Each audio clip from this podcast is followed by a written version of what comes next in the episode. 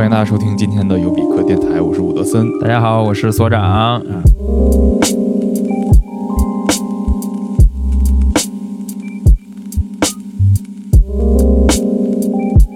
今天我们又是两个人，哎哎，聊一个这个这话题，人生一大话题，这是，嗯，我觉得人生一大话题啊。对，就是在特定的阶段，你会特别喜欢接触这这件事儿，哎。哎，就是喝酒。哎，酒精，哎，来来来，喝完这杯再来三杯。哎，五百，哎对。对对，喝酒啊，嗯，这个为什么要聊这一期？是因为呃，咱俩还都算挺爱喝的吧，对，爱喝，但是不是那种夜店咖，就是酒吧咖，不是那种为了喝醉而喝那种。啊，对对对对，啊。也不是为了社交，就是就是自己爱喝。对你说夜店里边那种什么开个礼炮。啊，对。啊，就是那个呃上了什么六瓶兑六瓶红牛，啊。对六瓶什么那个冰红茶那种，你说你说他们算爱喝酒吗？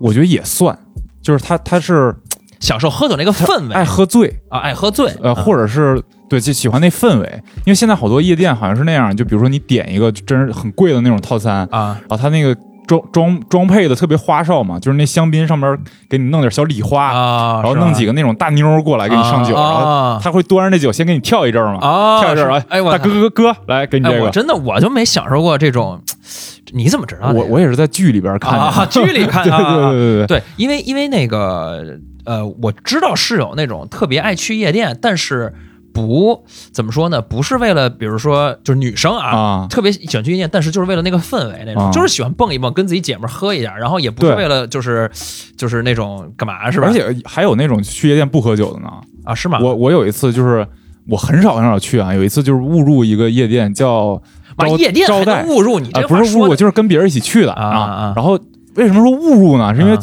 正我都我都不知道，夜店正常应该可能是十二点左右才开始热闹吧，啊对，十一点多至少是。对对对对，然后我十点多去的嘛，啊然后那夜店里边就没啥人，啊就刚开始上人那感觉。然后有几个哥们儿，你一看就是不是去喝酒的，就穿的特别那种嘻哈，然后一人点一瓶啤酒，在地上就是跟着音乐，就真的是在那练舞的感觉，breaking，啊，在夜店 breaking 在夜店 breaking，、啊就是那种拿拿脑袋咔咔转啊，跟跟我我当当时给我看懵了啊，是就是，但是咱俩说回来是。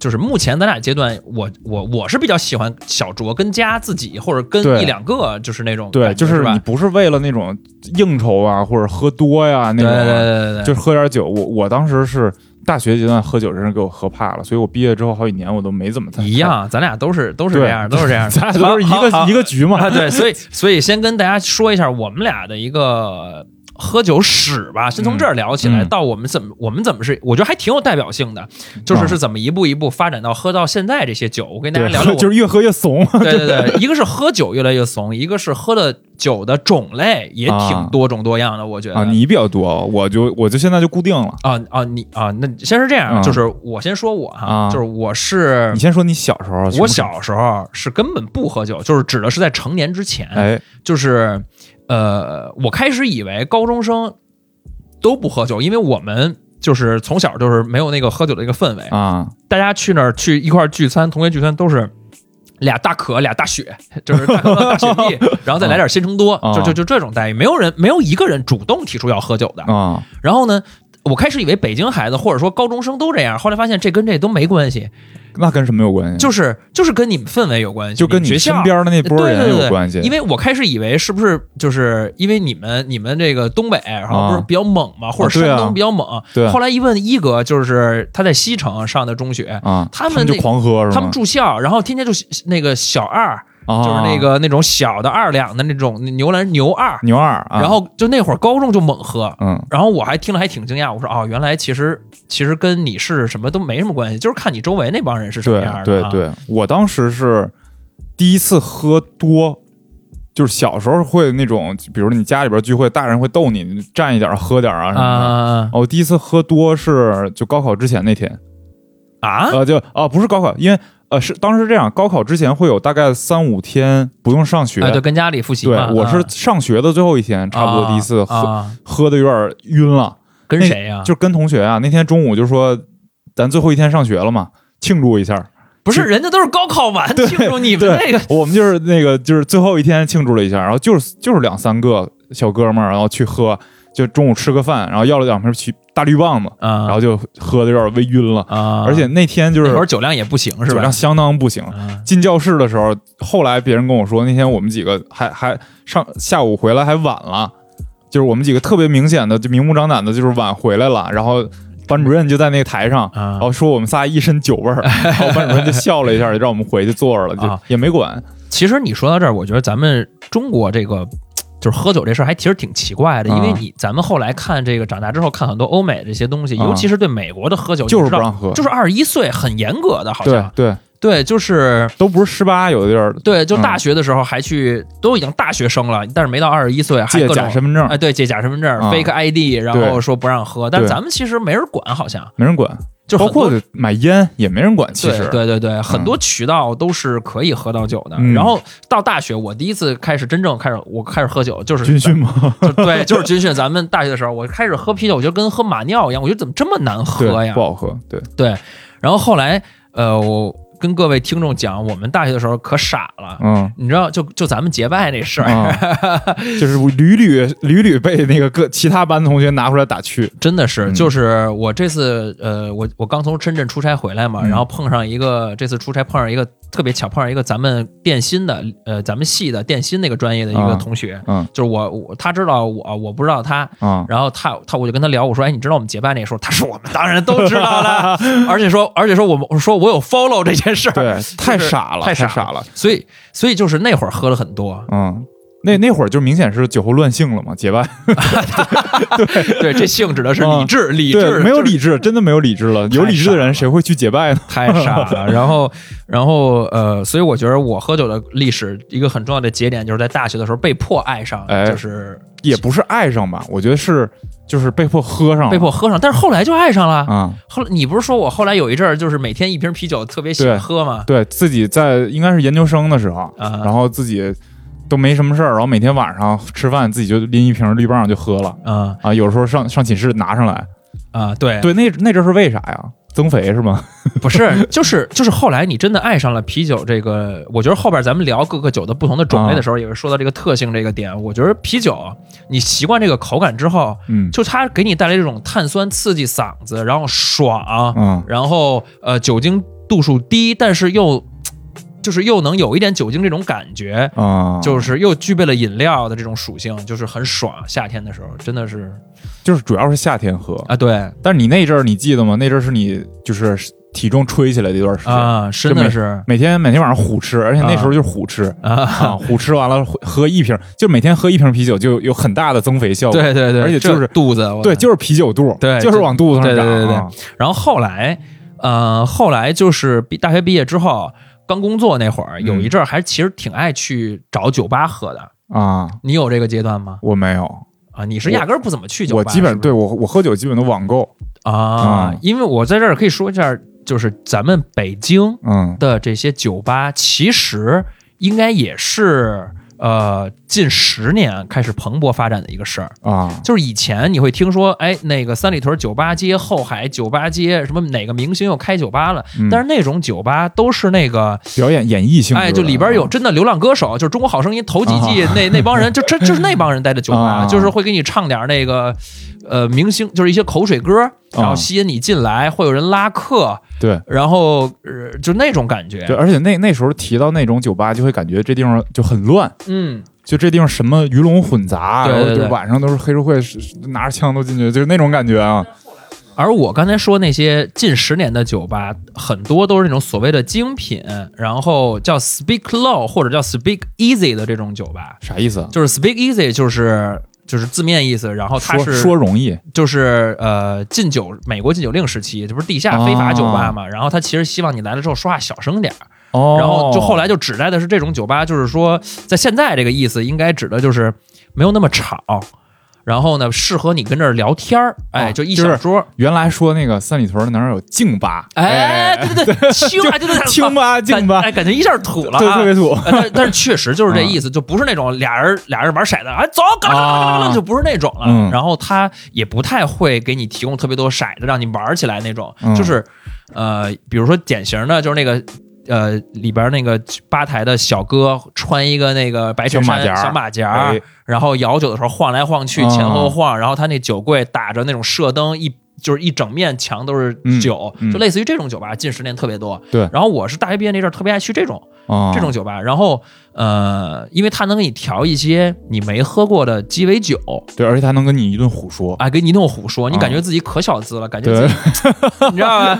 哎。然后后来我发现啊，呃，这种所谓的调酒其实不直直达这个酒的这个本本位，哎，因为因为这个鸡尾酒有六所谓六大基酒嘛，啊。什么 tequila，什么伏特加、威士忌，还有什么金酒、朗姆。呃朗姆、嗯。等等等等这些这个这个基酒，然后你就会说那尝一尝基酒，嗯然后就到了威士忌了。哎，哎，你是不是没有酒吧这段直接就到威士忌了？我哎还真是，你是怎么直接就到啤酒直接到威士忌的呀？我不知道，可能就看看剧看的吧，就觉得这东西就好，啊，对啊对对，这个剧也有一定影响。，对，那个来杯 Scotch 或者是或者什么 old fashion highball，就是 straight 要什么啊对直饮的那种他就是去啊，我是应该是看《广告狂人》，啊，对他们那种啊，对对对，全是应该是对，他是他总喝那 old fashion 嘛，那个基嗯酒不就是威士忌嘛？对对对，然后他那种酒吧也基本上威士忌、雪茄吧呀，就那那个感觉，那时候那个年代，哎然后就感觉这个威士忌这东西很妙。然后后来嗯逐渐，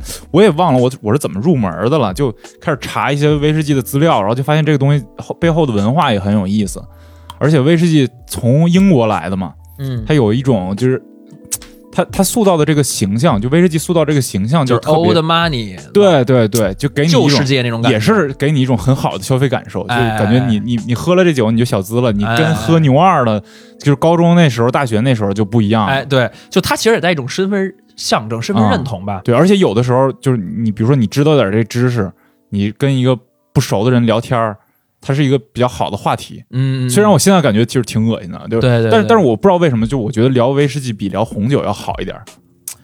嗯，对，因为红酒吧，它装逼的人更多。哎，对，就我、就是。我不知道为什么，就就那个就在那个 Reddit 上，就那国外的那种论坛上，啊。就会有那种迷母的图，就说你身边总有一个朋友特别烦，他就是他 know all the things about wine 嗯，about right wine，就是他就是永远跟你讲什么波尔多咋咋地，对勃艮第怎么怎么地，对对对，嗯，这个呃，咱们那个一会儿再聊啊。嗯然后我就说，后来我我可能现在这个喝红酒也喝了，喝清酒也喝了，然后呢，喝威士忌里的时候，本来就是。咱们这种就是所谓的这个装逼犯或者叫原教旨主义者，你肯定说要我要先喝单一麦芽嘛，哎对，那个那个逼格最高嘛，我不喝那个普通的什么呃芝华士什么调和的那种是这个 KTV 酒，啊，然后，但是我后来呢，我就去喝这个红酒、清酒，也都开始嗯。尝试了。你会发现，呃，在西方的时候，我看一些大的一些这个呃红酒的专家，所谓的红酒品酒师，嗯他们有的人的经历就是很正常的一个经历，就是年轻的时候嗯喝威士忌，后来年老了就喝红酒。啊，我我知道的是很多是这样，年轻的时候喝威士忌，然后中年的时候喝红酒，年老了之后喝白兰地。啊，对对对，就是往就白兰地还是有这个从这个往葡萄，从从麦芽往葡萄走，哎从这个粮食酒往葡萄酒走，嗯，对，然后呃，清酒这个一会儿咱们也可以聊一聊。啊这三个这三种酒在我们家现在都是常常备的，啊偶尔的时候到夏天还会买一点儿这个精酿啤酒来啊，我会买朗姆酒、啊。你就是我你怎么朗姆可乐，啊？你还是自己小兑一下 是吧？对，就是你啊弄点冰块，然后弄点啊朗姆可乐，就是感觉夏天特清爽，可能就是代替代替啤酒了，因为我啤酒不太行啊啊，啤酒主要是太胀肚了。呃，对对对，就是而且我觉得啤酒的那个。你刚才说那个激喉感，就是啊它那个气泡的那个感觉，不如可乐，或者是不如那个那个叫什么苏打水，啊，苏打水特别刺嗓子，对对对喝一口那特爽。嗯然后朗姆可乐就有那个感觉，啊，对，好，那个那那咱们怎么着？从啤酒开始聊一聊行啊。哎，我还比你多喝过一种，啊？什么呀？就是我有一个阶段是喝真露的哦，跟地域相关，哦，因为我是东北的嘛。啊，就我们那边韩国的店特别多，啊。而且就是很多韩国人也多，然后你就受他那影响，然后那时候小时候可能也看点韩剧啊什么的，嗯，就感现在包括你看那个《寄生虫》里边，他们还还就是就是喝清喝那个。你是什么时候？喝这真露？这个就是大学、高中哦。我是大学毕业有一阵儿，就是找工作失业那会儿，哎，我拿那个当廉价的迅速灌醉的一个，对，它就是那作用，它就对是吧？其实它味儿就是兑兑了水的白酒的因为味儿因为你想，我那会儿特穷，啊。然后呃，在七幺幺里边买一瓶啊真露就十五，我记着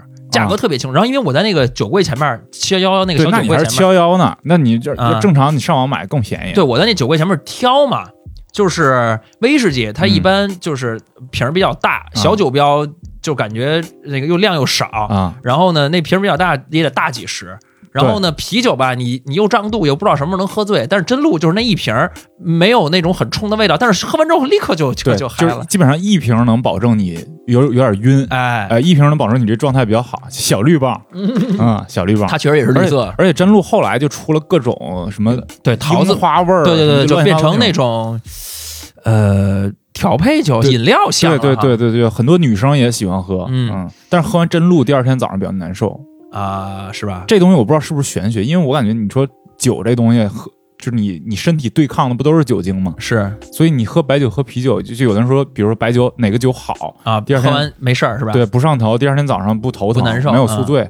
但我就不知道这东西到底是不是玄学。哎，我也不知道，我觉得有点像玄学，因为这个点在于，嗯，我那天大众点评上看一火锅店的差评，特啊逗，他说这火锅我觉得不行，为什么呢？第二天我拉了两次，一般的火锅我只拉一次，这你说你说是不是有点玄学那个？太好吃，吃多了，就是一次没拉完。对，就是就是，你看这个很像嘛。嗯，咱们聊啤酒啊，聊啤酒，聊啤。酒我先先问一问题啊，啊，就是什么叫精酿精酿啊，啊？精酿就是自己酿的吧？就是是那种酒酒酒酒吧自己酿的，我真不知道。这我前一阵儿做做视频，然后做嗯功课，我恰好去查了一下，它就是是精酿，就是 craft craft beer 啊，就这几年不是特火嘛，嗯然后在北京，我相信咱全国各地，尤其是上海这种，就北京这种地儿，开了好多那种精酿啤酒的吧。对哪儿都有。然后那个北京比较有名的大悦，嗯，还有京 A 京 A 啊，这些网上大家也都能买着。对然后我特地去查了一下，我以为它是有一个明确的概念的，啊其实发现没有。哦，就我查了好多资料，发现其实没有，就是说它开始有一个概念，有有两种，我觉得比较广泛传的概念啊，嗯但是现在都已经被证伪了。就是说，第一个就是区别于工业啤酒的，就区别大大规模生产标准化的这种。对，啊就是相当于，那你说这个不是定义就很宽泛吗？嗯就是它区别就比如青岛、燕京、百威这种就不能叫精酿，哎哎，工业啤酒不能精酿，然后嗯跟酒精度的高低、口味酸甜苦。没关系没关系，都没关系。啊，然后呢，还有一种定义呢，就是说这个定义就更那个不可信了。我觉得就是美国的一个什么协会定义的，嗯就是说年产量不能多于六百万桶。哦，然后呢，说给大家一个直观感受，燕京的产量一年是这个的十几倍。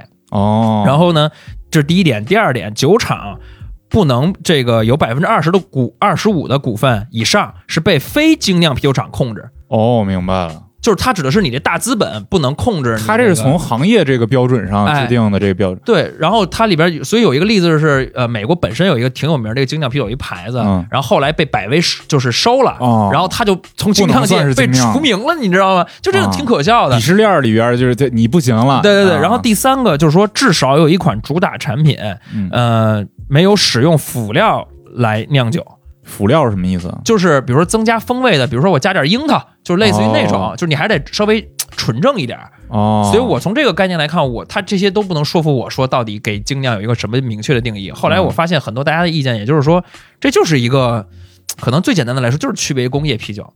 对我觉得这个应该还是比较准的。对就是我对它的印象就是，那肯定这这些点都都有嘛，就是产量少啊什么。但现在有的精酿也出罐装嘛，也对，也出罐装也出罐装，就是什么 I IPA IPA，对。IPA 什么意思？解释一下。这这我有有一个，它是一个酿造工艺上的一个，咱们查一下查一下吧。查一下我记得以前它是 I 什么什么，就是 I L 配配呃什么什么什么 Pale L 啊，就呃，India Pale Ale 啊 IPA 就是嗯为什么跟印度扯上关系呢？原就是简单的说，源于当时的呃日不落帝国英国把啤酒运到了印度，然后为了啤酒保质而提高了酒精度，加入了大量的啤酒花，啊，对对对，它其实就是一种一个，它是这个是明确的一种种类，啊酒精度比较高。对对对，嗯，好多现在北京京 A 什么都出 IPA 啊对。啊。啊，然后我记得那个也是呃一五一六年那会儿嗯。刚流行，嗯嗯，然后呃大悦啤酒有一家是在鼓楼那儿后海那儿特别有名，然后里边是一院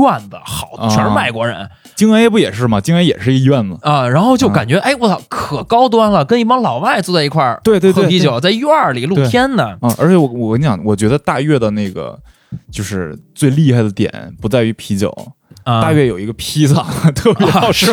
对，它是那种特别纽约那种，就是你你用手把它煨成一个弧形，啊，用手抓着吃的那种披萨，啊。感觉特别特别好吃。对，但是后来吧，嗯、精酿对我来说，怎么说呢？它还是上劲儿慢，我觉得。啊，你说晕的慢是吗？对，就是酒精度数低嘛，它也就十度十几度啊，我觉得喝精酿有一个有一点不好，就是你总得跑厕所。啊。对，就是利尿嘛，啤酒。对，很很利尿。我是属于那种就是走走这个排排泄很快的。你就是你要是在在精酿那儿跟人聊，可能喝第一杯没事儿，第二杯、第三杯的时候，可能一杯你得跑，我得跑两次。嗯啊，，就会中断你的谈话，啊，嗯啊就不太适合长长期这么聊一个。哎慢慢喝的那种。。对对对对嗯对，然后后来就说到这个这个呃威士忌这块儿，嗯咱俩聊聊这个，这个应该挺挺多可聊的。哎，我我加一句，啊就精精酿有一个专门讲精酿酿酒师的一个剧，啊是吗？就叫《酿酒兄弟》，网飞出的，啊，也是今年刚出的真人秀还是剧啊？喜剧，啊，喜喜剧就二十集，二十分钟一集的这种。啊它里边有一个情节特别逗，就是两兄弟，他俩特别不对付，然后这个兄他俩就是互相要研究出一种酒，让当地的品酒师选他的酒，就嗯竞争的这种关系。嗯嗯然后其中有个兄弟往另外一个兄弟的酒里边尿了泡尿，啊，哎，然后那品酒师说：“我操，太 太好喝了，太牛黑了吧？这，个，然后最后就是讲这集讲的是什么呢？就是他他想恢复，想再再再复制出来这个这款酒，复制不出来了就复制不出来了，因为他那个那那泡尿的成分定不了。然后哦他得追溯到我那天吃前几天吃了什么，那天喝了什么，啊然后最后恢复出来一个一个，反正挺逗的那句，我觉得还行，可以推荐大家看一下，四颗星推荐。那挺有意思的嘛。然后咱俩就聊威士忌吧，嗯就是。呃，威士忌定义我先先先说一下，嗯就是它其实是有三个核心的指标。哎第一个叫是谷物酿的，哎，呃，无论是麦芽还是谷物吧，grain 就就就就是它这得得是这种东西啊，它不是葡萄或者是什么水果，它得是谷物这种谷物和麦芽这种酿的。然后呢，对应的就是比如说葡萄酒，就是拿葡萄这种水果那样的嘛，这是第一个第一个定义。第二个就是它是它一定要在木桶中陈年，哎，这是一一个很关键的一个，而且有行业标准。行业标准，嗯而且呃。大家喝的很多的酒，其实在聊威士忌的时候都是会在聊年份，对啊、就是陈了多少年啊。这个对应的是什么呢？就是呃，有一些酒，呃，我先说第三个定义吧。第三个定义就是蒸馏的，啊，这个对应的是什么呢？就是呃呃发酵的，对对对，发酵的，比如说这个呃葡萄酒、清酒，这都是其实是发酵的。嗯，然后呢，呃呃，伏特加其实是蒸馏的，蒸馏的，但是白酒也是吧？对二锅头嘛，对对对对对，啊，有这些蒸馏，但是区别就在于它的木桶这个部分了。像嗯伏特加就是蒸馏的，但是不用这个木桶陈年，嗯它反而可能还得要还得要对兑一些东西。哦所以威士忌是一个比较纯粹的，尤其是到单一麦芽威士忌这个环节，它是比较纯粹的，就是用这个麦芽，嗯。然后加水水，嗯，然后我们蒸馏完木桶陈年就嗯。就出来了。所以威士忌的酒厂就是英语里边威士忌的酒厂是叫 distillery，、呃，对，所以它是蒸馏厂，蒸馏厂，啊，没错没错不是。酿酿酒厂，对嗯。然后呢，嗯，咱们常见的就是那些所谓的 KTV 酒，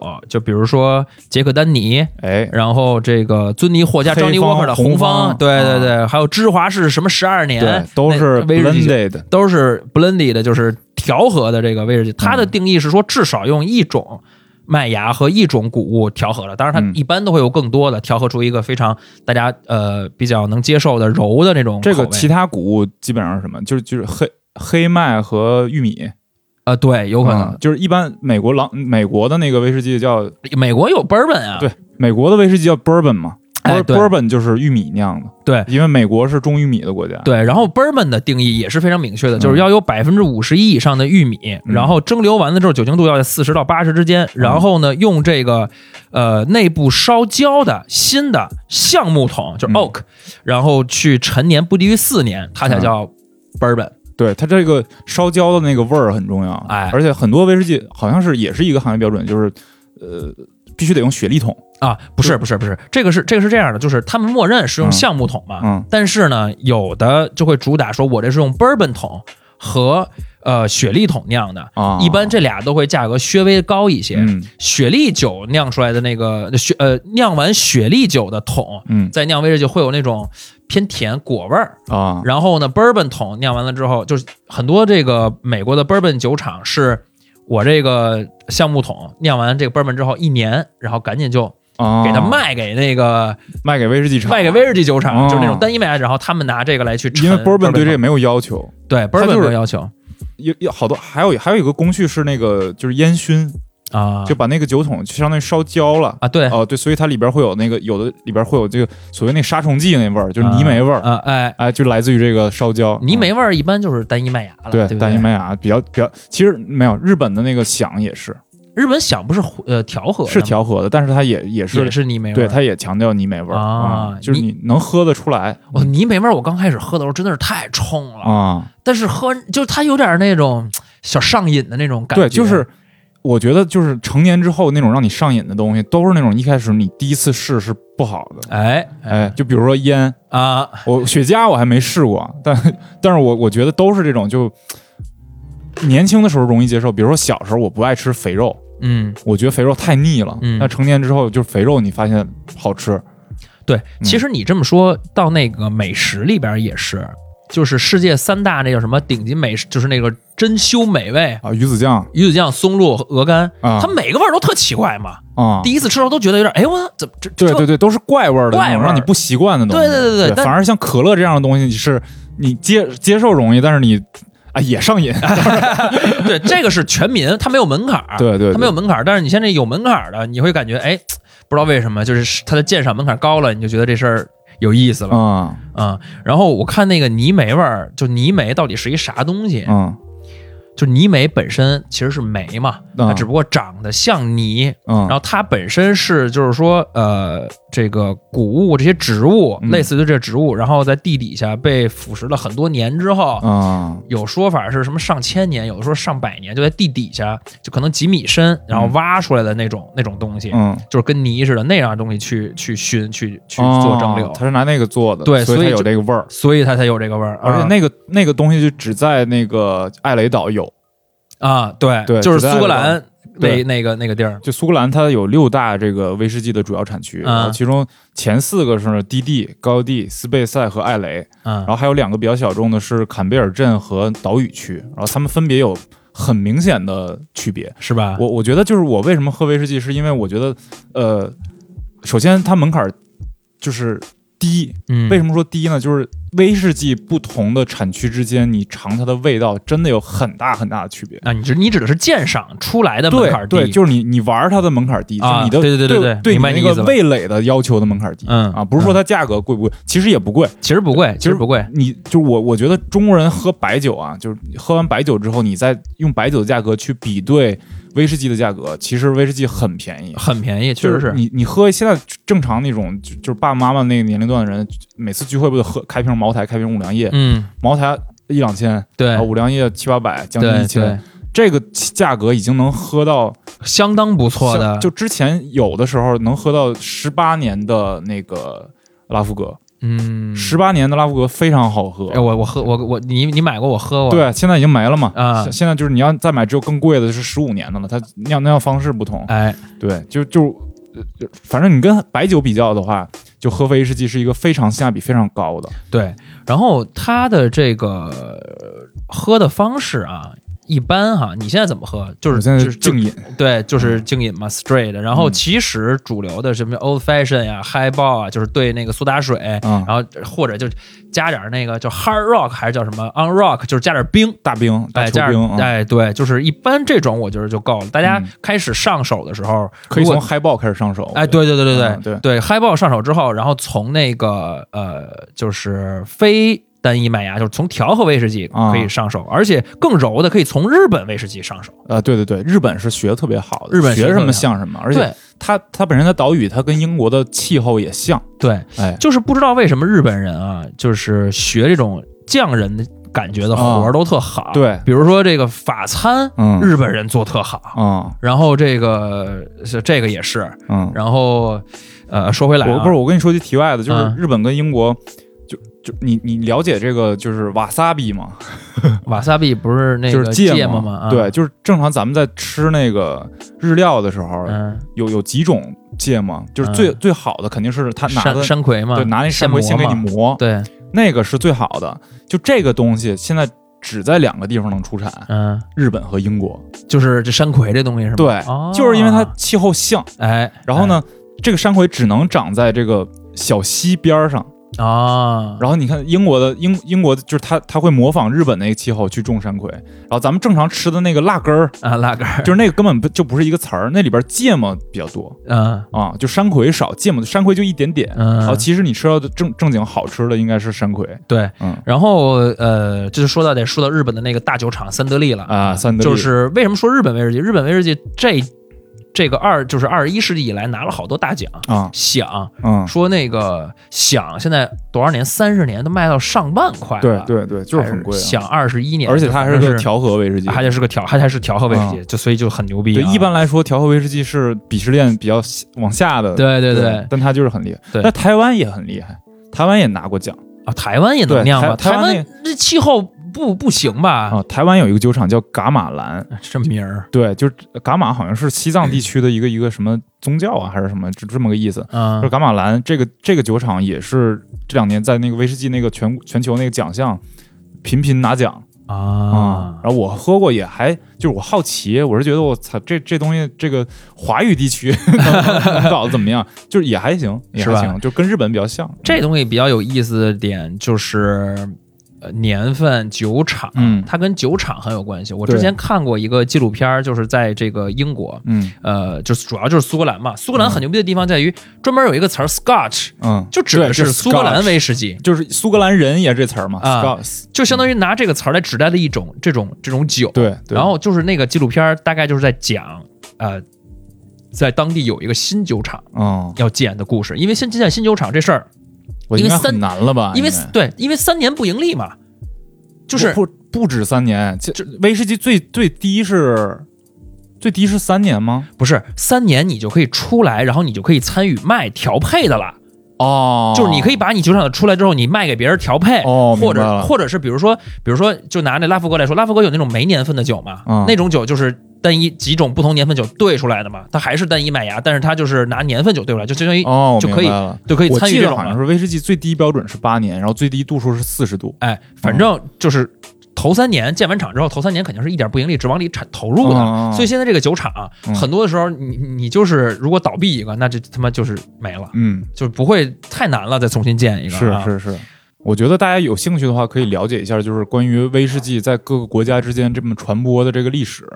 因为你看，就是威士忌为什么到美国变成了玉米的，然后威士忌为什么在其他国家这种调和的多，嗯然后为什么在日本出现了这个高球这款酒，就是嗨爆？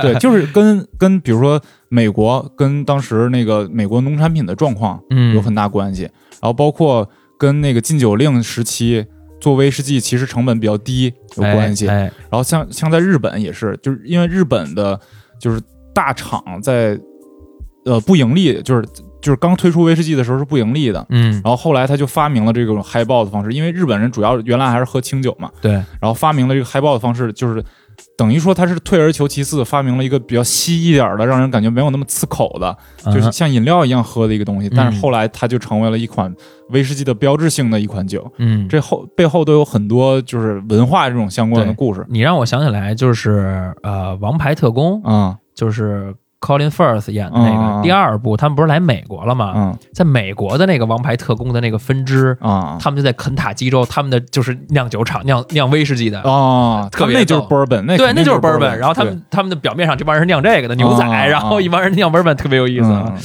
然后下一个酒是什么酒？就咱就聊聊红酒啊，红酒，那我就闭嘴了。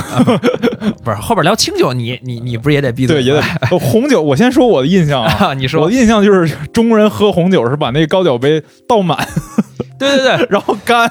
对对对，哎，以前红酒兑雪碧是不是也有这种？对对对啊，对啊，就莫名其妙嘛，嗯不知道谁发明的。嗯就是说，呃，红酒本身就是葡葡萄酿造、酿发酵的，不是酿造，啊葡萄发酵的嘛。然后呢，这个就是法国是父亲嘛。然后呢，但实际上我看到的说法就是，它的品牌溢价成本还是成分还是很高的。最早红酒发源地应该不是法国，应该是格鲁吉亚。啊，那我就不知道了 啊。你有话说，你有话说啊呃，。又去过嘛？啊对那是红酒故乡，而且就是最早这红酒在在这个基督教里边是代替代替这个圣血的嘛？哎，对对对对哎对。然后呃，就是其实现在整个世界上的一个状况，除了旧世界这帮就是欧洲那几个，包括那个西班牙也有，然后其实新世界指的是南美那些，那对，个叫智利，哎，对，说智利的酒。呃，质量非常高，但是这个价格特别便宜，对就性价比就很高。我我之前参加过一次智利酒的那种，就我去拍摄，他在中国做推广，啊，哎，我还能说的还挺多。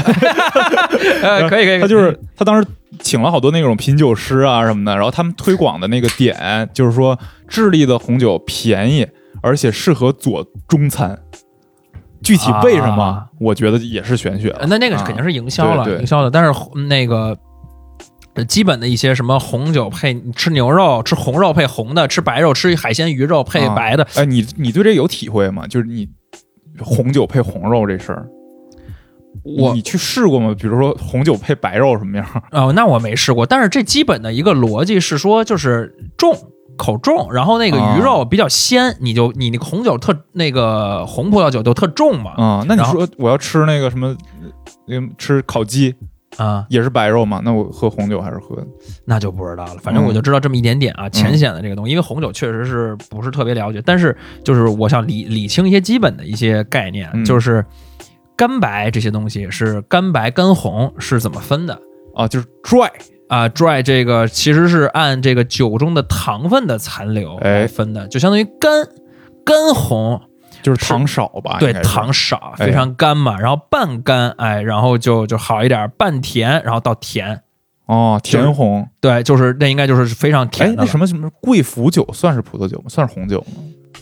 哎，这我还真不知道。就贼甜，我因。为因为是这样，葡萄为原料酿出来的酒还太多了挺多了，对白兰地就是。对对对，然后呃，白兰地是什么呢？白兰地它不是发酵的，它是拿葡萄逆对蒸馏的。嗯然后一般指的这个，其实以严格意义上来说，还可以拿别的水果哦。蒸馏来酿白兰地，来来来哦。制作白兰地。就跟那个威士忌一个一个道理。对，但实际上一般咱说白兰地还是指的就是葡萄的葡萄的白兰地。然后这个就是大家说的听的这个什么啊 XO 啊路易十六什么路易十几。这些都是白兰地。啊。然后呢，尤其是这干邑，啊。干邑就指的是指的就是法国干邑地区酿的白兰地，这跟那个香槟是一样的。哦，对，香槟也算是葡萄酒嘛？香槟槟也是葡萄做的。香槟其实严格意义上指的是这个起泡的白葡萄酒，哦，所以说，但是只有法国香槟地区对才能叫叫香槟，其别的地儿都叫起泡白葡萄酒。对，但是现在就是瞎瞎弄了，你就你嗯你你上那儿上那个店里边，你要香槟，肯定不是香槟地区的，哎，对，香槟地区太贵了。所以就是大家看那个什么 F 一。然后或者者是乔丹夺冠喷的那个那就是香槟啊，因为它起泡嘛，有劲儿，对对对对，动，对然后就那个那个玩意儿。然后这个我那天调查的时候发现特别有意思，就是八二年的拉菲这事儿，不是在中国人心中有哎执念吗？对执念非常我然后 嗯就不知道为什么咱们中国有一些特别的一些这个红酒文化。不是，我不是跟你讲过吗？就我们公司是那种好像是每年年会往回推五年，我忘了是推几年了，就往回喝啊，然后去年喝那就是里边都絮状了，就这酒没放好，但是还是喝了。是那拉菲啊，不是拉菲，就是忘了是什么了。嗯，然后拉菲肯定是一酒厂嘛，啊然后说这个我就调查说他妈为什么八二年的拉菲在中国人心中有这种执念，就是它是怎么来的啊？我查了一下，就说几个原因啊，第一个就是八二年年份确实好特，别好确实好。啊。然后呢，本身当年拉菲是一个一般的一个酒厂，嗯然后然后呢有一个品酒师，当时地位也比较低，嗯。然后他就品，然后说这八二年拉菲牛嗯，牛，然后那个第二个字儿没说出来，哎现在这素质上来了，对，素质上来了啊，不说不说这个脏话，然后说这八二年的拉菲就是牛，然后当时没有人这么觉得，嗯，说当时没有人这么觉得，但是后来被证明说，哎，大后知后觉了，都说这确实好，然后直接这个八二年拉菲和这个品酒师一下就都牛了，都火了哦。啊。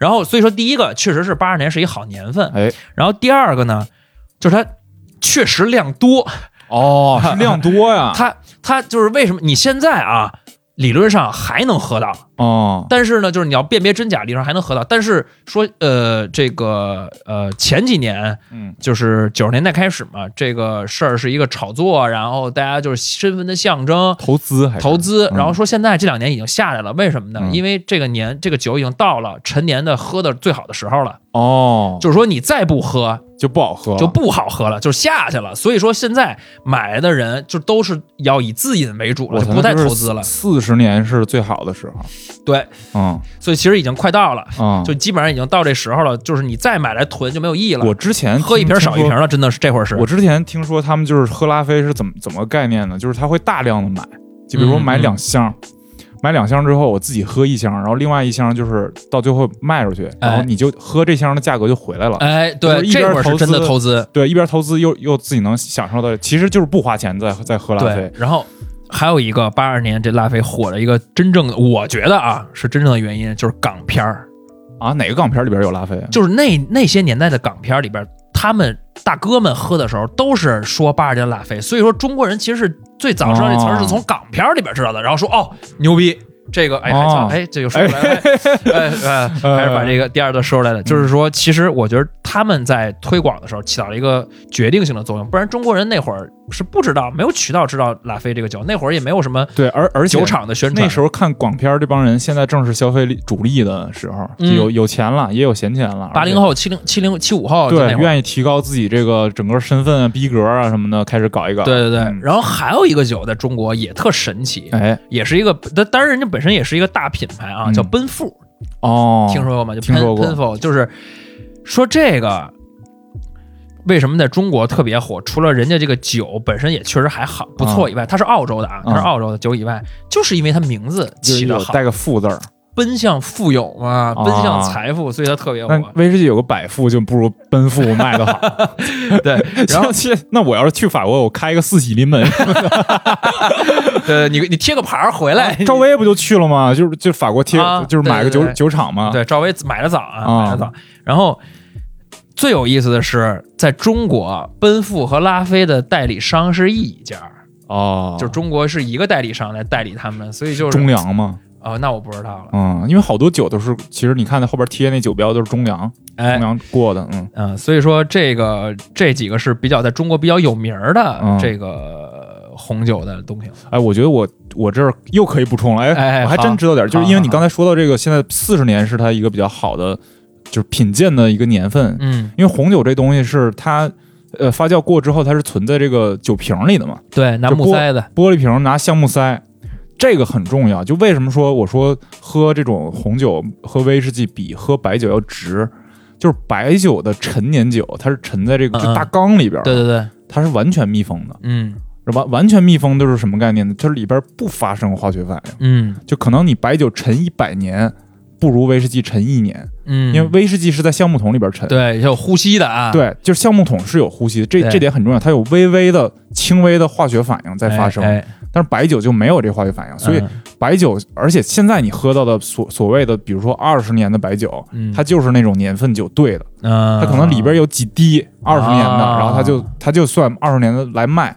但是你喝威士忌最低八年，只要你能买到的成瓶的威士忌，它是最低是八年的。嗯。就这个是一个它就从年份上，你你如果想喝历史的话，它是一个品质的保证，而且嗯八年的威士忌很可能才卖一百多块钱。哎，只是很便宜，而且对就现在电商很便宜的，对，就像像泰斯卡这种，就是有很大泥煤味儿的，就是喝的挺过瘾的这种酒，嗯，就是很便宜。嗯，然后你想稍微想想喝贵一点的，你喝一个十八年的，也才一千多块钱哎，啊、就这两年价格悄悄的上去了，但之前喝人少的时候是真便宜。对，所以我觉得这个，如果咱们听众啊，已经有一些呃成家的啊啊这种，其实特别适合呃买了一瓶搁家里，哎，然后来了亲朋好友的时候倒出来一点点，对你给你你你那个长辈试试，你就哎哎你除了白酒以外还有其他的酒，然后他就可以一直慢慢喝，慢慢喝，对对就不是非得说我一一一一次聚会我得开一瓶儿，然后对这个喝酒习惯一会儿可以说，就是嗯。佐餐和不佐哎餐。哎哎哎，对，就是威士忌还是别佐餐，好好好，那个我马上说完最后一个酒，咱们嗯。就可以聊聊其他的酒之外的这些清酒了，清酒了就是 sick 啊 Sake sake sake sake 清酒啊，我我最近喝，我发现它其实玩的点也特别多，啊、我、就是我觉得那个清酒让我最我觉得最牛逼的点就是在于它起名，啊啊，对对有一个酒叫一滴入魂，我操，一滴这入魂。简直太牛逼了！这对我还我还看过那个酒叫一刀两断，不是。没有四喜临门，跟这过不去了。不是嗯因为他清酒正经都是在那个呃瓶子上面写自己这个酒厂的这个那个名字嘛，而且啊都是用中就是叫中文汉字对汉字汉字去写，所以特别有感觉。我记得看那谁五郎那五郎那个演叫什么风泽仲风风泽仲。呃，松中风，松中风，嗯就他演的一个呃哪个剧里边的时候，他在等女儿回家，然后桌子上什么都没摆，就摆了一个那个一刀两断，哦。然后就 就就等着，就是代表这个戏里边有这情绪，哎有这情绪，你知道吧？然后说起来，这什么叫清酒啊？先说定义，就是它是只用大米和天然矿泉水作为原料的发酵酒，哦。它是发酵的。哦，然后呢，呃，一般咱们在市面上看到的这个呃等级上面的划分是呃从从低往高说啊，特别本酿造和特别纯米，还有特呃纯米吟酿和纯米大吟酿，呃，所以相当于纯米大吟酿是一般是最好一等级的这个、这个酒，然后里边还其中在这个纯米大吟酿里面，呃，每个等级里面还可以再分，就是用精米不合这个概念去分，四个字儿是吗？精米不合哦这四个字儿，这是一个什么概念呢？其实就指的是他把这个这个米，它这种米也不是一般的大米啊，是这种叫酒米，反正也不知道怎么，我具体就不知道了。嗯，呃，这个酒米磨，他把这个两头磨磨到中间，就是最合个芯儿，这是个芯儿，嗯磨到这个比例，就最后剩的这个比例哦叫精米不合。比如说塔记嗯。是非常好的了，然后但是它的量也非常大，大家可能起步都从塔记开始喝，嗯。嗯然后呢，塔记呃比较好的里边，就是在这个纯米大吟酿这个级别里边有三哥九分，就是哎我的其实就是其实是百分之三十九，哦哦哦哦，然后这个意思，我还以为是有有九，最后能分出九种呢。就他这他你知道这日日文这个翻译过来这个意思哦。就是就在于你你都懂，但他又给你起了一个陌生的一个词好玩儿对。比如，然后呢，三哥九分就是说我给磨到了，就剩百分之三十九了，所以越低肯定越值钱嘛，我磨掉的越多嘛，我成本越高嘛。嗯嗯然后，然后呢，呃，最好的应该是二哥三分，嗯哦，就百分之二十三。对，嗯然后在京东上都能买着，非常快。第二天，今天想喝，明天就哎就能到。开始做广告，哎，不是，不是，不是。嗯然后我我就有时候馋了，我就因为二哥三分比较贵，我就有时候买一个三哥九分。其实就它这个二哥三分比较贵是什么概念？清酒价格我还真不懂。清酒价，呃，三哥九分大概是三四百、四五百。然后它是多大一升的那种大瓶的吗？不不不是，就是呃三百多毫升，哦，小的小瓶，儿小瓶儿，哦，跟就是你差不多。，对，就是你呃自己一晚上一人一会儿就喝完了那不。就一个易拉罐嘛，三百三十毫升。对，它是嗯小瓶儿的，然后所以就你想解渴的时候拿这个 我操！还还挺还还可以，能控制，能控制啊，不是特别贵，所以就是这，但是这是最好的那种级别了之一了啊。但是你说再好，那肯定是无上限的，是是是就跟什么酒都是嘛。对，就是一般咱们消费级的能买到的，就是到这个程度。哎，那你喝这个清酒的时候，你自己在家喝会加热吗？其实清这也是一个误区。是吧？其实清酒一般凉着喝，嗯，一般凉着喝，就是也有也有有的酒说适合热的喝，这也不嗯没有一个定论的。但是每一个酒厂的每一种酒，它其实是有一个呃适合的温度的，哦，有一个建议的温度。这个建议温度，你如果在清酒吧里，你跟那个酒酒吧的这个服务人员聊，嗯调酒师聊，品酒师聊，他肯定是能告诉你的。嗯，然后他那个词儿也特别好听，这我得嗯查一下啊。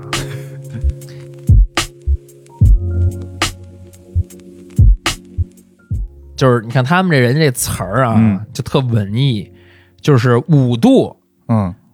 叫雪冷，十度然后叫花冷，然后十五度叫凉冷，哦，就是它其实给每一种呃温度还都有一个小词儿来对应着，哦，就有点有点小讲它指的是摄氏度是吧？啊，对对，就是摄氏度，就是啊摄氏度。那其实都是相对来说比较凉的，还是？啊，对。对，没有说略凉，嗯嗯，略凉啊，清酒大概是多少？酒精度是多少啊？十几度哦，那就跟那种跟 IPA 差不多啊，对，所以说它其实就也是能给你感觉，就是我喝一阵儿，然后就上头，啊，不像威士忌，威士忌就是你喝一个底儿，你可能都有点有点对有点上头一指。一指，哎，对对对，一指，我我操！当时我我觉得在那种饭局，我第一次听到这个概念，我觉得特别神奇。就是你你你来来一指来一指，叫白酒这，就叫以身体为尺 去度量嘛。对，啊那谁手粗的呢？怎么办？不合适了。所以这个就是白兰地，我是没什么研究，没有那个我也没有那个感觉可能再过再过十年，咱俩能聊对吧？，等岁数大了，可能已经抽上雪茄了，啊，不能又掉入这个消费主义漩涡了。雪茄其实我抽过，我这掉不进去了。雪茄就是不不能往肺里吸，是吗？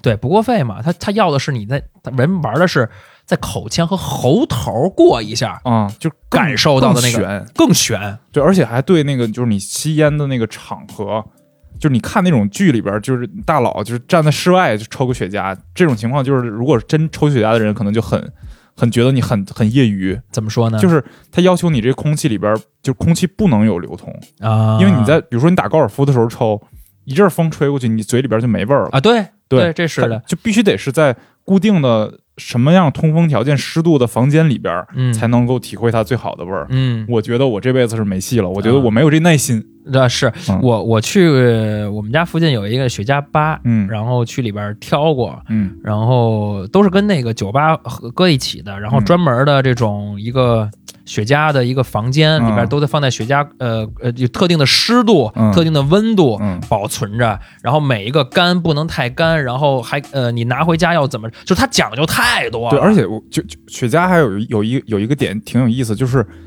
它是在在就美国、英国什么的这样的国家比较早嘛，嗯然后美国其实抽雪茄挺多。前两天我看那乔丹那纪录片儿，就是你基本上看采访他年轻的时候，一直是在叼着一根雪茄，对对就是运动间歇也，而且他们还喝啤酒，特别对逗对对对啊对，就现在的运动员不可想象，你怎么可能喝啤酒呢？就太伤身体了。是詹姆斯是说没吃过猪肉，啊，对啊，就是对自己要求特别严格，这跟当时的那个不一样。然后美国跟古巴的关系，因为是一直很微妙的，所以哎，古巴的雪茄在美国一直是一个禁忌的一个东西，就是它不是一个合法的一个东西，所以就啊是更吗？更给它，因为因为不进口是吧？对它没有贸易。嗯然后，所以就是都是走私的，啊，所有古巴雪茄都是走私，所以就是你有钱有地位，你还得有路子，啊，你才能抽到古巴雪茄哎哎哎所以它就更增加了这东西神秘感和它的那个代表你身份的那个那个那个意义，啊。这很好。但我觉得这个，我要跟我得跟咱们听众说，我们聊这不是说让大家什么疯狂消费升级，玩那个装的那个路子，因为其实我我觉得那天我还听到一个概念，就是讲说这种东西啊。你比如说，我爱好是什么？我啊爱好是红酒，哎或者我爱好是抽雪茄，这种属于是叫消费型嗯，呃，这个兴趣，嗯就虽然你也你也是真的好像懂很多知识，你有点很多鉴赏的门槛，有一些讲究的东西，但实际上它不是创造型的兴趣。对，就是你你你你厉害在哪儿呢？我会买，哎 我对我会选，呃，对，我会买，就是就是嗯，所以就这只是当一个生活的一部分在里面。我觉得就是有有能力了，你可以去试试尝试一下，就是有能力有时间你可以去尝试。而且我的我对这东西建议是什么呢？就是一个人只能有一个 vice，就一个人只能有一个恶习。哎，就是抽烟、喝酒、烫头，你要烫头就别抽烟，你要烫头就别喝酒啊！特别是包括这种小赌，嗯千万别跟喝酒放一起，啊。特别耽误事儿，嗯肯定。嗯，好，咱们这个基本上每一个酒，我喝的、喜欢喝的，都就是跟大家大面上的这种酒的品种都带到了，对但是小众的还有很多嘛，小众太多了，嗯各种各样的。对，全就是苦艾酒是吧？就是是，这东西就是属于你如果喜欢这个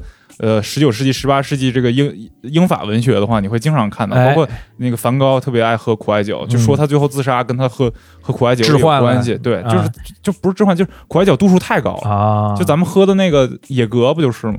啊，对野格是野格就是最典型苦，就是现在最流行的苦艾酒，基本上就是几杯你就倒。哎，野格就是就是糖浆啊而且我而且那度数确实高，我特别不建议，就是说喝那种你去夜店喝的那种拿红牛兑野格，或者拿红牛对那个很危险对，就它就前一段有一个叫断片酒，你记得吗？啊我知道 Four Local，Four local，那东西就是果味儿，然后酒精度高，然后咖啡因高，嗯，就这东西特别伤身体。对他身体的负担很大。对，就是你喝完了之后，就是它就是指向你特别嗨，然后马上断片。咱们那咱们就顺道聊聊怎么解酒、喝酒、喝酒、酒厂的这些事儿吧哎咱。先说说自己经验，你、啊你有你有什么解酒妙招吗？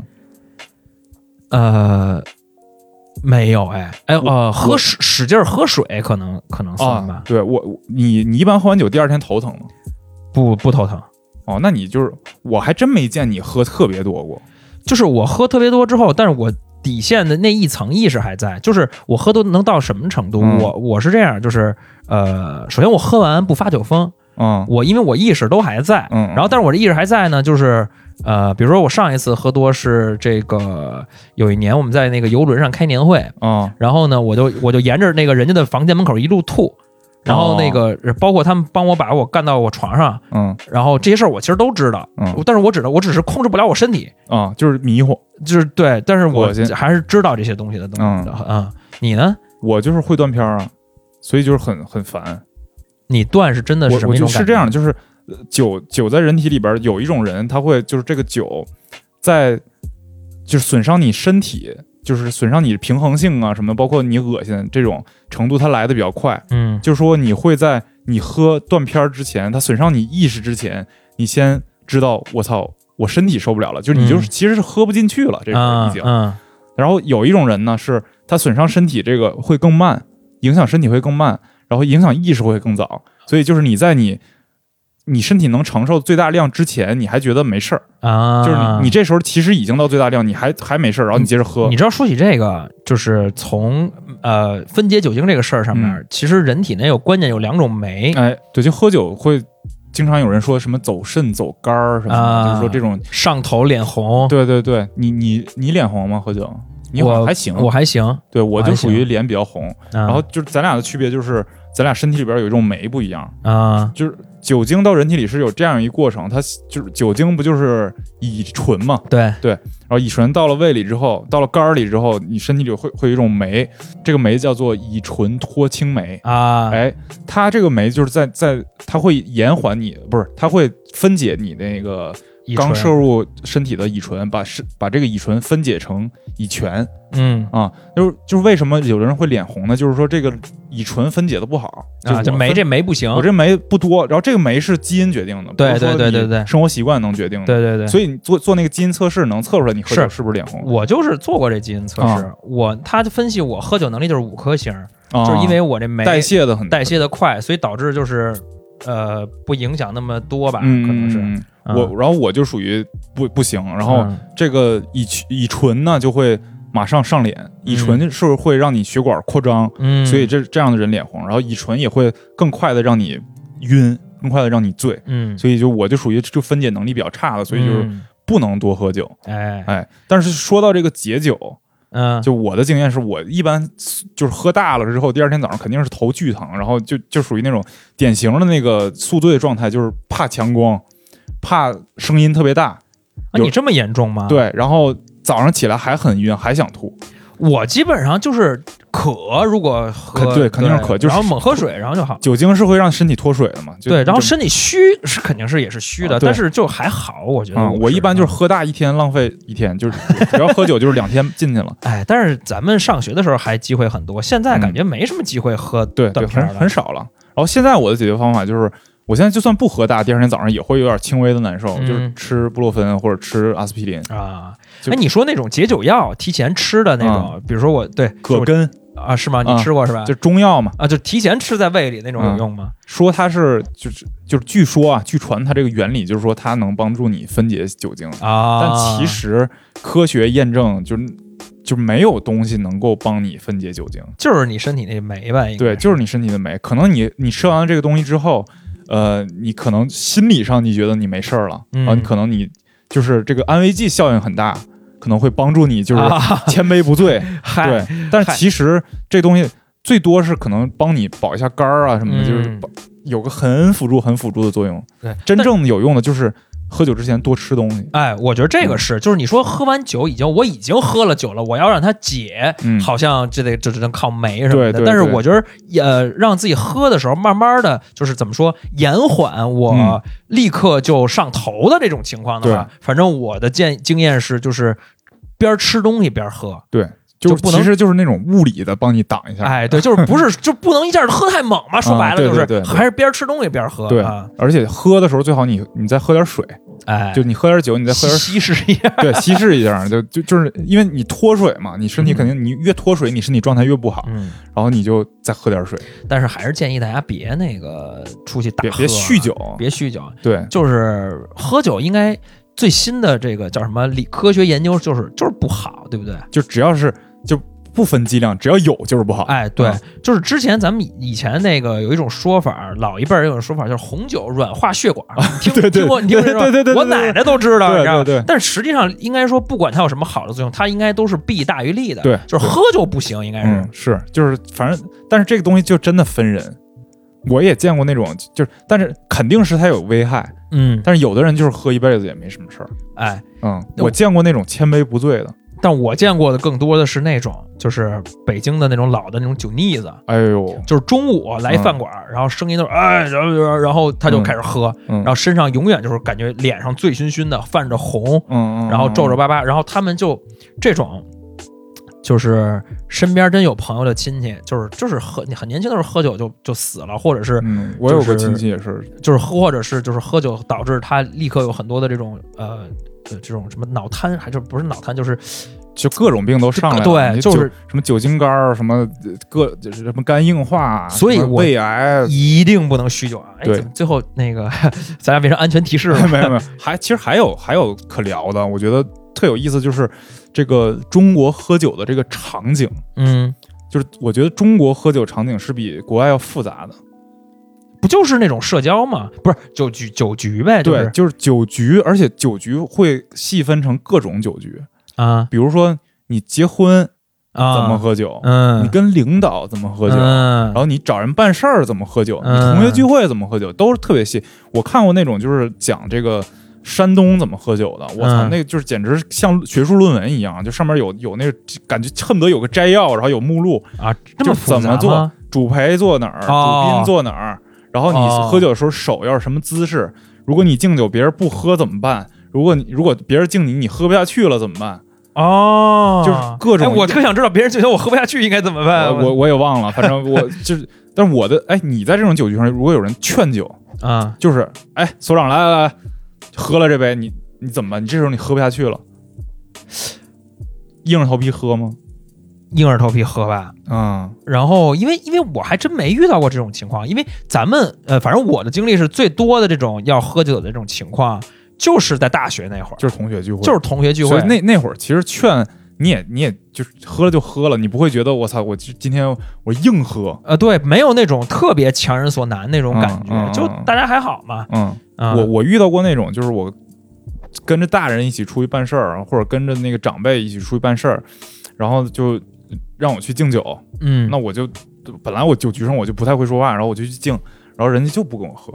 啊我遇到过这种情况，就是也是敬长辈嘛，啊长辈就是特别有，啊他就是能跟那个一直跟他旁边那女的说话，然后就不跟你说话。啊！然后啊你你就在在旁边，你怎么站着，他就是能像打太极一样给你推回来，我觉得就很厉害。好欠呀，这样对但是我特别不尊重。对，我就觉得挺他妈傻逼的。不是，那他不不跟你喝的目的是什么？原因是什么？他不想喝了呀，啊，他就不想喝了。对，他也觉得喝酒伤身体嘛。他而且他跟你喝没必要，你敬他一杯，你俩能称兄道弟什么的吗？啊，也没有就没有什么所谓的所谓的实用价值，对啊就没对啊他没用。对他就有有，其实对于有一辈人来说，酒局真是一个非常非常重要的这个工作场景。对对对对对我觉得不是都不是说长辈，嗯，就是我我我有一大哥，然后是那个房地产圈的，嗯他说他们那个圈子干事儿，嗯就是他要进行一个项目的时候，他就会报，他不能喝，嗯他就应该是所谓的过敏，还是就是反正没没有酶。啊啊啊！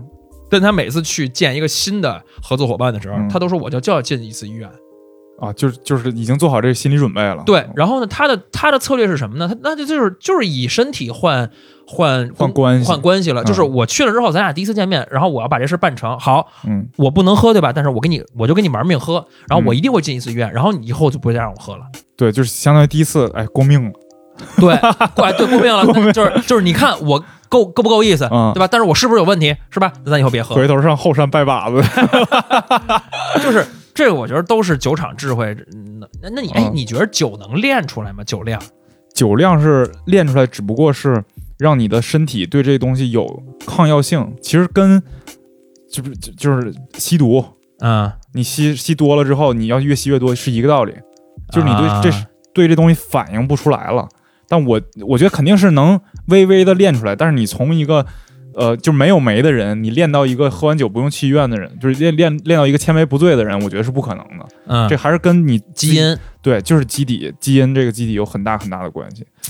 我觉得地域也有很大区别，就是我跟东北的呃朋友一起喝酒的感觉，就跟在北京跟大学同学就不太一样，有啥不一样？就是东北更猛，真的是东北更猛。然后、啊不是猛猛，怎么能怎么猛呢？我没我没经历过就串儿还没上呢，先喝呀；啊，就是菜还没上呢，就先先来几杯。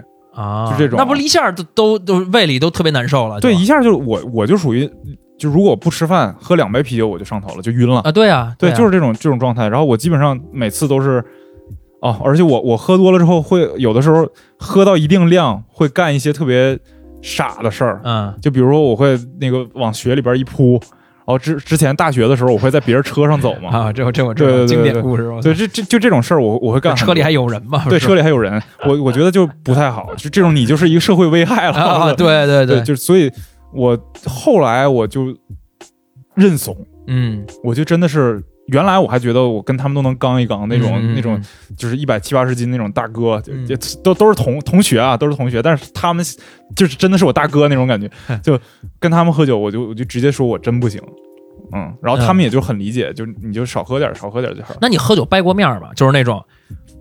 我就不喝了，你再让我喝，咱俩就咱没有咱没有没有也没有，就是好好说呗，还是对，好好说，而且就是我也不跟那种，我觉得他要是能那么劝我喝酒，我跟他也不会是朋友。啊，对，我觉得是这样的，就强人所难嘛。就是我我喝完酒之后，我干过我觉得印象最深的，我觉得特别不好的事儿是什么呢？我就是在大学的时候，嗯，咱们那个京通高速那过天过街天桥，尿尿了是吧？对，往往 对着底下尿尿，哦，就是我们那个天桥嗯是跨过了一个双双向，一共一共得有八十车道的一个，然后加一个那个呃双向的一个呃地铁，其实在啊地面上了。我跟你讲，那个天桥真的是传媒大学男生喝酒的一大阻碍啊。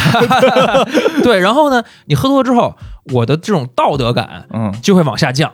对对，然后我就会觉得走你，我也嗯不想憋着了。然后其实也能憋到，但是我就是后来想，这确实挺不好。尿到那个车行道上了，还尿到地铁那个啊，车行道上，啊，对所以就对，哎那个还跨一地铁，啊跨一地铁嘛，所以就其实特别长那天桥。哎，我就下边车过去，哎，下雨了。对我就后来一想，哎呀，太孙子了。你说谁要开着天窗，我操，啊？整的一身骚，啊这确实是不好，确实不不好。但是酒精，酒精为什么会让人就是所谓酒后乱性呢？对啊，就是道德感降低了嘛。对，就是他其实说酒精，大大家可能普遍的感觉是喝完酒之后我会更兴奋，嗯，对吧？就喝完酒之后你会，就是我觉得放松嘛，主要是对它其实是一种抑制剂。啊，抑制剂。对，酒精不是兴奋剂，就是红牛是兴奋剂，咖啡因是兴奋剂，什么什么那个牛磺酸什么的那个瓜拉纳，这 是兴奋剂。然后酒酒精是抑制剂，它抑制的是什么呢？抑制的是你的。